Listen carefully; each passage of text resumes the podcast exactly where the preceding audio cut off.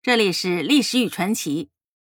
陆游出身名门，他的祖父是尚书右丞陆佃，其祖母呢被封为楚国夫人。《老学庵笔记》是陆游晚年所著的笔记，作者呢既富诗人之才，又具史家之实，所以书中所记往往是耐人寻味。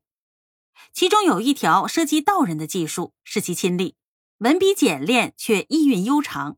今天呢，和大家分享一下。话说大观年间，陆游的祖母得了怪病，几个月都治不好。当时的国医名家石苍用也曾经出手救治，但是仍不见痊愈。眼见呢，这病是越来越重。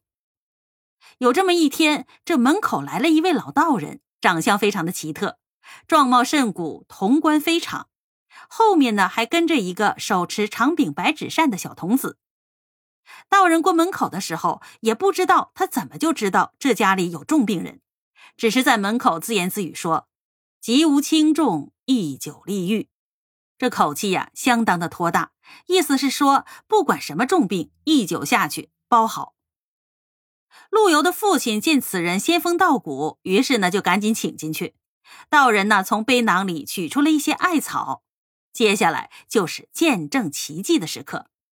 取一砖九之，这五个字啊，实在是信息量太大了，看不出来到底是如何施治的。但是陆游的祖母马上就有了反应，忽觉腹间痛甚，如火灼。那治好了吗？当然是好了，而且道人还惜字如金的又说了三个字：九十岁。意思是说呀，陆游的祖母过了这个坎儿的话，能活到那么高寿的年纪。道人说完就走了。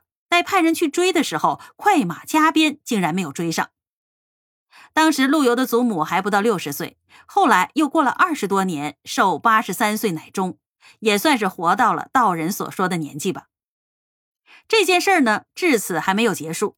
祖母过世大约二十年以后，陆游的堂侄儿在三江盐场做官，偶然在当地的一个姓毛的官宦人家里喝酒。忽然就见到了那位红衣道人，连跟着的童子都跟陆游的祖母描述的一模一样。这位堂侄儿啊，当时就惊呆了。倒是老道人忽然自己开口说起了当年在京师用砖酒治病的事儿。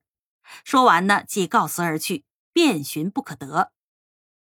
这位毛家的主人说，他的妻子得了怪病，刚被道人治好，也是用了艾灸的方法，不过呢，没有用砖。而是用了十余根艾灸柱，经过这么神奇的一灸啊，毛氏的妻子也是脱然欲。正准备好好的要答谢这位道人的时候，谁知道去的如此之快，连个表示感谢的机会都没有。陆游不会妄言，这样神奇的道人真如神仙中人了，使人叹为观止而又浮想联翩。